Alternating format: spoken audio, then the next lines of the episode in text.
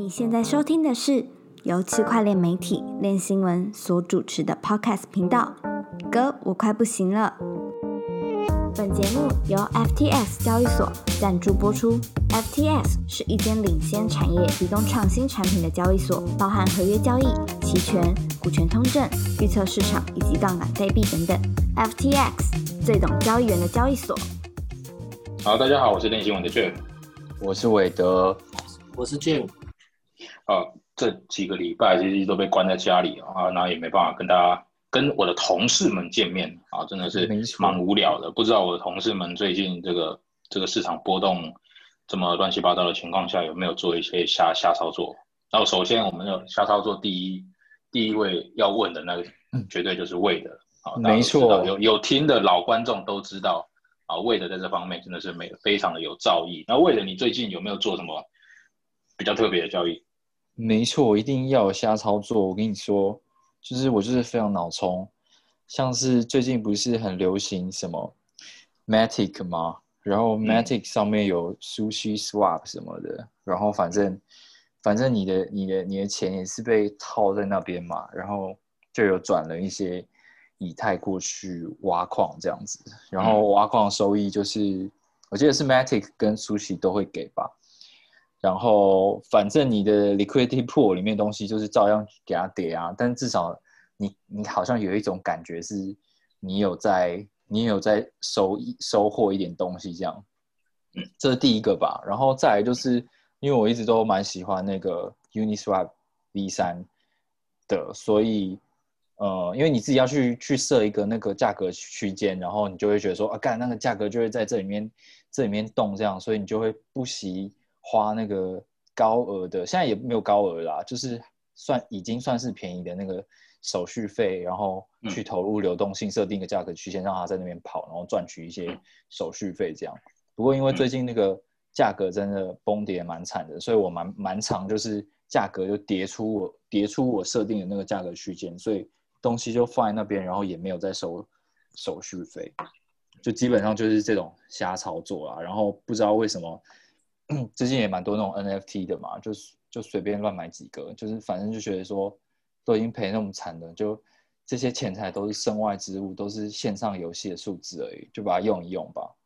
嗯啊，讲完了，我讲完了，干啊，笑点呢？笑点呢？哎、不好笑啊，不好笑哎，干妈的，我以为你有什么特别的瞎操作，我要特别留一趴给你，结果没有笑点。没有笑点啊，换俊哥啦，俊哥搞不好比较好笑。好，俊哥你有什么？我没有什么好笑的啊。我昨天有开多啊，然后现在我们录的时候还又在跌了。哦，哦，有蛮好笑的没事啊，没事啊，这个不会啊，这个蛮常发生的。要不然 Jeff 老师分享一下。没有啦，我跟你们，我跟你们分享一个点啊，我觉得哦，在这种一下子要涨不涨，要跌不跌这种情况下，最好玩的事情哦，就是去看那些老师群，嗯就是台湾不是有一些那种那种交加密货币交易的那些群嘛，嗯那些带单的老师啊，嗯。就去看看他们都怎么讲话。的，你知道吗？哦。他们有时候呃要跌跌都在跌的时候，他们就要完蛋了，这要下去要下去，然后突然之间上涨，哦，你看他们讲的时候，然后涨一涨，他们又会说，哎，接下来要涨了，什么要往四万，要往五万，结果他妈又下去的时候，他们讲什么？我跟你讲，那个你有时候看一看，你真的会觉得他们真的是，哎，这个人要脸，树要皮，那有些人礼义廉耻真的不知道放哪。就变打脸秀啊，就一直就是一直打脸，一直打脸。他们我不得不说他们很厉害，他们一定有办法帮自己有一个转换的空间。哦，对，而、你有时候真的你市场这个压力大的时候，其实你就放松一点，然后去看一下，哎，这些老师，我们那些老师真的是有值得学习的地方嘛？这些老师之所以能够成名，就是因为没错，够很会讲故事厚脸皮，哎，够厚脸皮。没错，反正那个像那个什么狂人日记也是蛮厉害，反正他不狂人日记最近不是也是被喷吗？他不对啊，他 不准的时候是他我就，我要是他我都不敢写。对啊，厉害啊，也是他，他还有他的那种生存之道，反正就讲一些很抒情的故事，就可以继续生存下去。对啊？准不准不重要，那文笔好就好。没错，够拉塞就对了。对他他这样是可以赚钱的吗？因为好像没看过他接什么业费啊。不知道，不知道知道吗？你也不知道。嗯，其实我好像有听说过，但是我忘记我忘记是怎样的。对啊他应该也他应该也是不缺钱的啦。哦，他 他都反方向，他会不缺钱啊？对。好，我们废话都讲完了，那不知道大家有没有印象？就是呃，其实这礼拜 B 四其实也不太走的也不太漂亮啊，其实都整体趋势还是向下的嘛，对不对？然后比特币也一度是跌破那个关键的支撑，然后通常啊，在这种下跌情况下，FUD 就是满天飞嘛，就像我们之前讲，这种下跌的时候，就是市场到处都是恐慌性的言论。那这一个礼拜呢，我们就看到一个。我们觉得非常非常奇妙的一个言论，就就是说，美国的 FEI 破解了比特币的私钥，啊，什么意思？就是 FBI 可以透过你的，他他的意思可能就是在讲说，FBI 可以在在呃透过计算或者说透过一些特殊创新的技术呢，去破解你的比特币私钥，拿走你的比特币，获得你比特币的控制权。那当然，你这种这种消息出来，一定是不知道的人一定会恐慌嘛，就说啊靠，那这样比特币不就崩溃崩溃了？那这样比特币不就陷入一个危机了吗？好，那这件事情的真相究竟是什么？这个我们就要讲到，就是呃，美就是五月份的时候发生一件事，就是美国的输油管营运商，他被骇客攻击，那骇客就威胁他说，他要中断他的能源系统，然后呢，要求他以比特币的形式支付支付他赎金。那据称啊，该公司那时候是支付了价值五百万美金的比特币。好，那时候一开始是这件事情，那后来。到六月八号的时候，哦，重点来了。六月八号的时候，美国司法部的文件出来一份文件，他说上面写 FBI 拥有一组可以取回多数赎金的私钥。哎，这句话就奇怪了，为什么 FBI 有办法持有有就是拿到这个私钥？按理来说，这个私钥应该是掌握在骇客手中嘛？为什么 FBI 会持有这个这组私钥呢？所以，呃，我记得那时候好像是路透社有写写一个报道。然后那个司法部的文件也流出来，那当然看到这样子的一个片面之词呢，就会开始有一些啊恐慌性的言论就跑出来。例如说，我们就有在推特上面看到一个中国的 KOL 就在讲，他就在讲说啊，FBI 破解了比特币的私钥，那比特币要陷入危机了啊，这种恐慌性的言论。OK，那究竟这个事实的真相是什么？FBI 是真的破解私钥吗？就是真的真的就是像。呃，你光看到这样子的一个片面之词的理解，就是 FBI 取得了这个私钥吗？为的事实真相是怎么样子？事实的真相就是这个这个像一有这样子的言论出来之后，就马上被很多就是币圈的 KOL 跑红啊，像那个 Blockstream 的那个创办人 Adam Back，他就说比特币根本就没有被破解，然后也没有比特币钱包被害，就是他他说这个是不可能的事情。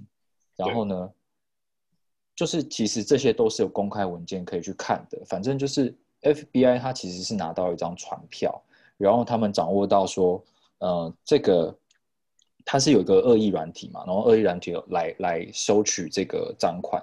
那收呃这个这个软体的系统呢，它它的云端伺服器是在加州的一个地方，所以它这个 FBI 只是拿了这个传票呢去。获取了这个云端伺服器的取用权，然后再进而取得这个钱包的控制权，然后拿拿回这个赃款而已，就很简单，就不是像大家想的说，好像有什么高端科技，FBI 已经可以直接算算到那个私钥是什么了，就没有这样的事情。嗯，其实我我或我其实一开始也是这样想啊，我觉得应该是呃，我因为我觉得我觉得有一点奇怪。就是为什么他就是 FBI 能够透过云端的伺服器去拿走拿到骇客的私钥？嗯，这这骇客是也是他是把私钥存在云端吗？还是说他的钱是放在某个托管的交易所？我觉得如果是这样子的方式的话，我觉得那个骇客这样感觉也蛮二的，你知道吗？就是大部分人都会知道嘛，你私钥自己保管，你怎么会把私钥放在一个云端的数据库里面？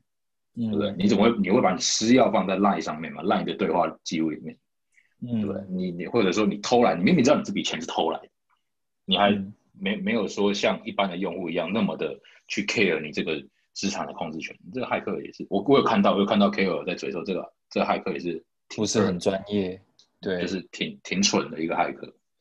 对啊，反正反正这个这个，嗯，就有呃，就因为有一个记者在追这件事情嘛，那当然。就是 FBI 实际上到底是怎么取得的这件事情没有一个很清楚的轮廓，但他猜有可能是因为就是骇客是利用，因为那个是一个恶意软体，然后恶意软体它是一个恶意软体的服务商，然后它这个软件可以提供你做一些恶意的服务，所以那个嗯那个钱打进来的时候，它可能是直接打到了这个恶意软体资源的一个钱包里面这样子。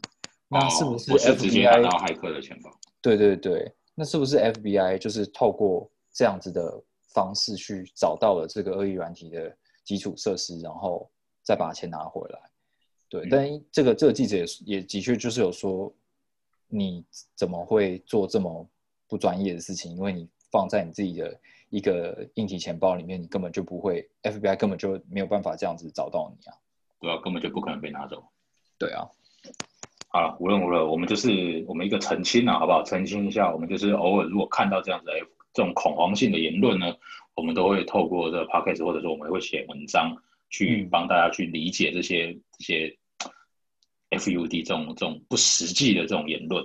嗯，所以记得一定要关注我们练新闻，好不好？呃没错。定时收听 podcast。OK，诶好，那这礼拜呢还有另外一件，我觉得算是蛮大条的。我原本觉得很很小条，但是后来不知道为什么大家疯魔疯魔的，它就变大条。对啊，我也觉得，就是我也我也是对。然后会觉得你觉得，我一开始也觉得就哦，就这种事情也不是第一次听啊，就之，前等下等下魏德会跟大家解释，等一下魏德会跟大家解释为什么我们一开始觉得它是一件很小条的事情。OK，好，那这件事情是什么呢？就是萨尔瓦多，萨尔瓦多它是一个国家哦，OK，各位，萨尔瓦多呢，它通过了比特币法案，它其实这件事情呢，可以追溯到就是比特币在在这个迈阿密举办的二零二一比特币会议。好、那萨尔瓦多的总统纳伊布布克勒，哦、他在上他在这个会议上面透露说，他要把比特币列为他们国家的法定货币。啊，这代表什么？这代表这个国家呢，它可以用比特币作为呃债务的签订的一个媒介，或者说用比特币来结算，就是一些现实世界的交易，啊或者说它可以允许银行要用这个比特币的形式来进行这个汇款的动作。那当然，它也代表说他们国家的人民，因为法定货币就是这样嘛，你不能你不交易一定要接受法定货币嘛，对不对？以台湾一块钱为例，以以台湾的的新台币为例嘛，就是你今天去一家早餐店买早餐，你买了两百多块钱台币，你可不可以给他两百多块钱，然后早餐店的老板娘不收？早餐店老板不能不能不收，因为那是新台币，他一定要收。即使你今天买了一千多块钱的东西，然后你给他一千多个一块钱，老板娘还是要收，就是法他就是法定货币就这样。OK，那他们也是一样，就是他今天把比特币列为法定货币，那他们当然的商家或者说你交易的对象，他就一定要接受这个比特币支付。OK，那我觉得一件蛮有趣的事情呢，就是比特币以现在它的一个市场状况，它也没有很稳定。那为什么这个萨尔瓦多的总统他要去推动这个比特币作为法定货币的这样子的一个一个政策呢？俊哥能不能帮我们解释一下？嗯，我觉得有两个原因，第一个是他们的金融服务很不普及，然后第二个是他们想要规避美元，因为他们总统说萨尔瓦多大概只有三成的人有银行账户，然后跨国跨国汇款就变得非常贵，所以在这方面可能就需要比特币吧。然后第二点就是他，诶，第二点他没有讲，他可能想要规避美国制裁，因为萨尔瓦多其实他们他们没有自己的法币，他们都用美元。然后我去看你们去看这个总统的推特，就会发现他其实是比较轻松的，然后跟美国的关系就很紧张，所以我会觉得他们主要也是想要减少对美元的依赖吧。嗯，嗯嗯，而且我觉得我有去查了一下，我去查了一下这个总统，我感觉他就是一个穿着西装的流氓，你知道吗？他 带着一群小弟，妈的，在那个立立院，然后这样子，就一堆一堆士兵，然后拿着枪，然后全部站在那边，哦，大家带着那北一群小弟邮啊呀，北邮啊，北邮比特朗啊，而且他很年轻，他很像三九三九岁而已。哦又又帅又有钱，又是流氓，厉啊害。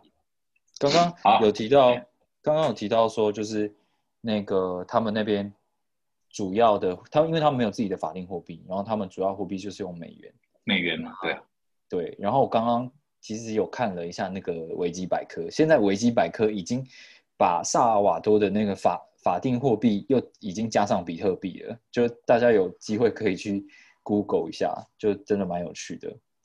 嗯，好了，然后对啊嗯，你说继续继续。哦，哎，可是我接下来要介绍萨尔瓦多的地理位置，哎，没有，那留到后面再讲，把正事讲完我们再来讲。对对，把正事讲完。好，总之呢，这个比特币法案在六月九号的时候由他们的国会投票，以八十四票，八十四票里面有六十二票投下赞成票，所以呢正式通过了。那比特币就在在这个国家，就是比特币跟美元同样都是萨尔瓦多的法定货币。OK，那这个比特币法案还有另外一点比较特别，就是任何海外的企业主或者说海外的的的人，他只要持有三颗比特币，他就可以换到这个国家的永久居留权。哦我觉得这可能这可能对某些某些呃加密货币公司，它可能这个这个国家对他来讲，可能就是一个比较友善、比较适合作为公司总部的地方吧。或许现在现在三颗是多少钱啊？嗯，现在三颗，俊哥现在三颗多少钱啊？三颗三颗也要超过三百万吧？对啊，那其实如果以一般做那种投资移民的话，也不用这么贵啊。但是不然你只要持有就好了，你又不用你又不用把它弄掉。哦，也，是就持有，对不对？你你买你买三颗比特币，然后另外一边做空三颗，然后你哦拿到国籍之后把它卖掉。好，对。那像像俊哥是这样说，是说也没有人想要这个国旗啊。不一定哦，不一定哦。哎、那那个中南美洲辣妹很多，好不好？都忘记都忘记你曾经在那边生活过，在那边潇洒过没了。错，Hola，¿cómo estás？会不会我到时候去那边旅游的时候，看到很多长得很像你的？怎么可能？你在那边散播欢乐，散播爱。不会啊，我觉得我的我的我的身体没有办法满足他们。哎，没有没有没有，不要这样讲，不要这样讲。你的事迹我也是知道了，挺牛逼的。好，下一段是要讲什么？下一段要讲什么？好，那我觉得这件事情确实是，呃，你要说的话，它确实是一个一个里程碑吧。我觉得对比特币来讲，所以呢，比特币的矿工，我记得是 Pooling 吧的矿一个大型矿池，就把这件事情记录在比特币的区块里面。嗯，大家可以去看啊，这个区块高度是六六八六九三八，OK，六八六九三八。如果大家有兴趣的话，可以去看一下，它就是被记录在这个区块里面。那记录在里面的意思就是说呢，呃，只要比特币存在，这个区块里面的讯息，就是这件事就会被永久保留在这个区块里面。就跟之前有好几次，就是一些对比特币来讲比较重大的事情，也都被存在区块里面。OK，嗯那另外一件事就是比较比较最近的，我忘记是今天还是昨天了，就是这个萨尔瓦多的总统又宣布说，他们要利用火山来打造比特币矿场，就是要用这种天然天然天然的一个呃，这个叫做什么能源？这个可再生能源。地热地热热、地热这种干净的可再生能源来作为电力去发展这个比特币挖矿产业。啊，不知道这样子会不会刚好吸引到就是最近从中国逃出来的矿工，不知道会不会有有机会可以吸引到。OK，这个后续可以看一下。有道理哦。那对，那呃，正式讲完了，那我们就请魏德来跟我们科普一下这个萨尔瓦多，顺便让他来跟大家讲一下为什么我们一开始会觉得说这件事不是什么大事。哦，不是什么大事，其实只是一个，就是一个直觉吧。因为这件事情的发生是在迈阿密的比特币大会上面，然后发表这件事情的呢是一个就是技术开发商。那他在他的这个上面的影片里面就在讲他们在干什么，然后最后请这个萨尔瓦多的总统出来说，哦，他们愿意要搞一个法案，然后用让这个东西来作为他们的法定货币。那法定货币这件事情听起来好像好像很严重，好像好像很很厉害，就是说大家都要用法定，就是都要用比特币来做法定货币，但其实它也没有没有这么的严肃，就就不是说之后大家都只能收取法定货币，就它的美元对，还有美元。对，它美元还是继继续流通的，只是你要用法，你要用比特币也可以。那这件事情就就蛮有趣的啊。如呃，我我们台湾没有宣布那个比特币是法定货币，但是这个东西大家也是在交易，也是在流通啊。只是说可能没有银行在储储储备这个比特币。如果说之后这个萨尔瓦多真的呃普遍使用比特币，那它有很多银行服务是基于比特币去操作的话，那我觉得才会是一个比较大的进步啦。再就是我个人是比较好奇，我个人是比较好奇，他那些支付的金流啦，那些操作到底要背后要怎么去做实施啊？毕竟不可能真的在就是以比特币做支做支付，其实挺不切实际的吧？那个交易确认速度那么慢，然后打一笔的手续费又那么贵，对啊，其实就是因为我有去，我因为我有待过南美洲嘛，所以我知道中南美洲他们的消费水平不是很高。就如果是可能消费水平，呃，就如果是南美洲的话，消费水平最高的可能是呃智利或者巴西这样子。那其实也跟台湾差不多，然后可能再往下一点点。那更何况是其他可能中美洲比较小的国家，就萨尔瓦多，它只有六百七十万人，然后它的人口密度是台湾的一半这样子。嗯嗯嗯，然后像有一些南美洲国家是他们的手机的网络都没有很普及，他们可能还是留在二 G、三 G，然后家用网络也没有很普及的一个状况下，如果你要让大家都用这个电子支付，就数位支付的话，我觉得会有很大的会有很大的难题吧。这已经不是那个叫做什么普惠金融，就这这这，你直接用比特币来做支付，其实不太能够做到普惠金融。所以对，还还还有一个问题就是，他们要用用哪一个货币作为计价单位？对啊，对对所以这也是我我觉得就是美金吧，就是会觉得是美元就就这个东西还是美用美元就是会挺奇怪。你今天如果要用比特币付，按他用美元计价，因为哎，嗯我现在看哎多大概多少颗多少颗比特币，零点零零零一颗哦，好，你低下头弄一下手机抬起来，我靠，又贵五趴。嗯嗯嗯，你又低下头抬起来，哎哎，怎么又贵五趴了？对啊，就是有时候有时候就会有一些 这种可能在现实世界在应用的时候，就会有一些比较比较麻烦的问题。嗯，所以应该还是用美元计价啦，然后比特币就是一个呃价值储备的一个一个手一个媒介而已，然后你付费的时候嗯就是换算成多少美元去做支付这样。可是我觉得嗯真的我对我以我对于中南美洲的中下阶层的人来说的话，根本不太可能真的用比特币去去做支付的，这不实际啊，对啊，不符合现实的情况。没错。那 OK 啊，那我我想要考各位，就是这个嗯萨尔瓦多的西文要怎么讲？Salvador 哎，很接近，对啊，其实啊，就是、真的假的？我只他妈胡乱猜就是就是萨瓦多啊就是啊！啊笑点呢哎没有哎没有笑点，没有笑点啊，这是这边这个 part 是这个西文教学部分，然后还有这个钱渐渐的又变成西班牙文课了。是这钱要怎么讲？啊钱钱钱就是钱 money 的西文，俊哥换你，我刚刚已经打一个了。我完全没头绪。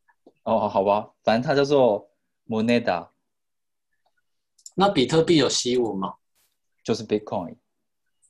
所以所以所以我们在看那个萨尔瓦多的那个议会的直播的时候，就它其实上面也都是直接写 Bitcoin 这样子。哦哦哦，怎么念？你可以模仿一下他们的腔调。Bitcoin，他们好像会，他们好像讲很快，这种萨瓦多，什么什么 moneda circula circulation，就是流通货币之类的。好，就这样，好干哦，换下来，赶快结尾了。所以，所以我就说嘛，你讲话的时候要注重那个笑点，你知道哦，吗？不好意思，不好意思，不好意思，有笑点，我就要提醒你笑点。我就是喜欢这种干干的感觉，干笑的感觉。你你喜欢干的，就重点是你都不接话，如果你接话，我就不会干掉了。重点就是没有笑点，我没办法接，你知道吗？你刚刚那个干干的，我还有办法接。好了，好了，好了，好了，反正萨尔瓦多这件事情呢，其实我个人是觉得喜忧参半了。那喜的部分就是呢，可能对某些比特币支持者来讲，啊，有一个国家愿意支持比特币作为法定货币，哎，那确实是一个相当振奋人心的事情。但是反过来讲，萨尔瓦多这个国家，呃，它本身并不是一个很进步的国家。OK，而再加上比特币现在的市场情况也不稳定。好，那如果说萨尔瓦多今天的这个政策在未来 maybe 半年后、一年后啊失败了，或者说没有任何的成效，导致他甚至把这个法案撤销掉，哎，那对比特币可能又会造成一个负面的影响啊，那就可能就不太好，就又是一个负担。OK，那基本上这件事情我们就是持续关注，当然我们也希望它是好的啊。它如果是好的话，可能接下来会有后续的一些。其实并不是，并不是说它是开发中国家就做这件事情就不好，因为我觉得会做这件事情的未来，如果有其他国家愿意做这件事情，一定大部分都是开发中国家，对，因为他们在货币的经济上面本来就是一个比较不成熟的状态，那对他们来讲，用比特币、用美元、用不是自己国家发行的，可能对他们国家的金融会是一个比较好的做法。嗯，OK，好，那。这个萨尔瓦多我们也讲完了，那最后呢，我们就来讲一个比较轻松一点的，就是有一个骇客组织叫匿名者，是不是？匿名者他点名马斯克，马斯克呛下呛一波。嗯，其实这件事情主要原因，我相信大家都知道，就是特斯拉创办人嘛，马斯克大家都知道，啊，他过他其实过去有很蛮长一段时间，他都是在拥护比特币的，然后他甚至特斯拉也接受比特币支付，但是后来啊，突然之间一百八十度大转弯。说比特币它耗能不环保，特斯拉不再接受比特币支付，然后又发了个推文，在暗示说自己跟比特币分手。那我相信，呃，大部分人应该都跟我一样啊，就是对马斯克的一个一个怎么说呢？一个一个一个感觉也是转变蛮大。就是以前我们都会说马斯克，马斯克赶快推，赶快发推文，他你发推文 formal 一下，那比特币加密货币就可以飞一波。啊，现在我们大家都是希望他说，拜托你不要再发了。好，拜托你，你就你就都不要讲话，安安静静就好。对，因为他最近一发文就是要跌，就是停产。对，那呃，就是因为的这个特斯拉的创办人马斯克，在最近他就是发了一堆跟比特币有关的一些负面，就是相对比较负面的一些消息，导致整个市场崩盘嘛。那就引来了某个骇客组织，就是这个匿名者的不满，然后就发了一个影片，哦，就用一个匿名匿名的一个。一个啊，看靠，就引来这个匿名者的不满，然后发了一段影片。那为了这个骇客组织在这影片里面说了些什么？嗯，就是匿名者这个，首先我先说这个影片它本身有一个有一些争议啦，它是在匿名者的粉砖上面发布的。那这个粉砖其实也蛮多人的，就是有上百上百万人的那种粉丝这样子，然后。呃，可是呢，就是匿名者的成员其实有两个人，他们是说哦，这个东西不是我们做的，但是有另外一个人，他是说哦，这个是我做的，然后他也支持这个讯息，这样，嗯，这是要先了解一下这个影片的前提。那总之呢，这个骇客组织他就是干掉很多事情，就包括说他觉得，呃，马斯克他不是真的想要为地球做一些什么事，而是呢，他他就是沉溺在说我他自己是一个救世主。他说：“他你你只是一个自恋的有钱人，你只是因为想要被关注，所以你成天在那个 Twitter 上面发一些有的没的这样。嗯，然后他也去翻很多马斯克的旧账，比如说之前有新闻就是说马斯克工厂的工人过劳啊，然后还有他们因为特斯拉是做很多电池的业务的嘛，就有让一些海外工厂的童工就暴露在一些有毒物质的环境里面，然后甚至连。”他们的那个火星的计划又说，就是马斯克发展这些火星呃太空产业的东西，只是把人送上火星去死而已，这样就蛮激烈的一些言论。然后呢，有一些比较有亮点，就是他觉得，也不是他觉得，就是他有去强调说，马斯克根本就不是特斯拉的创办人，因为之前就是有两个就是。关于特斯拉的一些创新技术的发明者，然后他们是原本有个公司，最后特斯拉就是马斯克把这个这个公司买下来，所以他就觉得说马斯克根本就不是特斯拉拥有的，不是马斯来自于马斯克创新这样。然后再来呢，就是在讲到说跟币圈有关系的。他就在说，因为特斯拉呢，他自己的业务有很多的收入来源是来自于卖那个就是截碳的那个，呃，不是它不是不是车，而是那个截碳的那个额度。然后这个东西都是来自很有很多的钱都来自于政府的补助，这样。然后他就说，实际上他们买比特币赚的钱比自己卖车的还要多。那他说，之所以他这次要批评比特币，是因为呃有很多人在批评说这个比特币耗能的问题，所以他为了要迎合政府的这个。的的目标或想法或舆论等等的东西呢？他开他出来批评，因为他觉这个匿名者觉得他是怕自己拿不到补助才这样讲，因为嗯特因为马斯克他一定很清楚比特币的运作原理，跟比特币可能有用很多绿能，他没有想象中的耗能或不环保的这些事情，可是他却故意这么说，嗯，就他他就在批评这样的事情。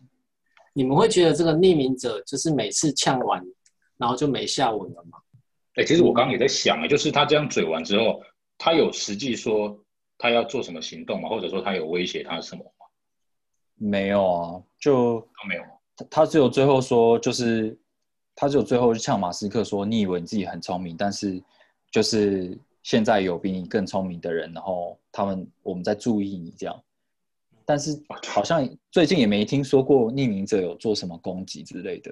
因为他们每次的影片让我感觉就是他们都讲说自己要采取一些什么骇客的之类的行动，但是好像都没下文。嗯，所以感觉好像只是一个网络呛虾而已，但是也没有要干嘛这样。有可能吧？对啊，这还挺无趣的。对啊，好了，呃，反正我觉得这件事情也。我不知道，我不知道关注的人多多不多？哎，其实写文写这篇文章看的人多吗？还蛮还蛮多的啊。哦，还蛮多的，是不是？那那我不然就这样好了。我们这边这这这个刚好可以提跟大家提个问题，就是各位听众朋友觉得这是骇客组织的这个跟马斯克这个对对杠的这个事件，你支持这个骇客组织还是支持马斯克？我们就好不好？这个 podcast 我们就弄个投票之类的。对，现实动态嘛，对不对？现实动态，我们就弄个投票，看你支持骇客组织还是支持马斯克。对啊，搞不好马斯克是真的，他才是好人哦。他怎么联合什么北美矿工要这样搞一个？那你支持谁？你支持谁？你支持谁？嗯，表态。不是啊，因为我觉得骇客，你只是去，你只是像说哦，马斯克怎样怎样做，哪里做不好，哪里做不好，然后讲干话什么的，但是你也没有说。你也没有说要干嘛，你就只是叫他闭嘴吗？还是叫大家不要再关注他吗？就就我我也不知道，我支持他，我可以我可以干嘛？对了，你说的也是啊，对啊，有有你的道理在，没错。好，反正反正就这样了，就是大家就投个票嘛，然后看你觉得说啊，骇客组织出来说马斯克这样子一直讲这些言论，然后导致那些呃一些一些投资人，然后。就是一些没有像他那么有钱的人，因为他的几句话而导致破产、倾家荡产，哦，还是说你是支持马斯克的这个部分？就大家就投个票，好吧？我们稍微互动一下。好，那这一次的 podcast 我们就到这边啦。那可能后续接下来几周音质都还是会保持这样的一个状况，那也没办法，我们也没办法去录音室。好，那希望大家见谅。OK，那如果说呃各位。听众朋友，如果有什么疑问，或者说你有一些什么想知道的议题，都可以跟我们说，哦，这也可以方便。我想要提一下，就是有观众朋友之前，呃，听众朋友之前跟我们建议说，我们可以去聊一下那个关于。呃，DeFi 啊，它可能被闪电带攻击啊，或它跑路，然后它呃，不是不是跑不是跑路啊，就被闪电带攻击，因为跑路就不会赔偿了。就是闪电带攻击，然后试出了这些呃赔偿方案，就说我们可以去讨论一下这个事情。我自己是觉得这个主题还蛮有趣的啊，可是它需要一点准备资料，所以可能后续我们有有时间跟机会的时候，我们我们之后可以来讨论这个议题，这样。可以啊，可以啊，OK，好，那这个礼拜的 Podcast 我们就到这边了，谢谢大家收听，我们下次见，拜拜，拜拜。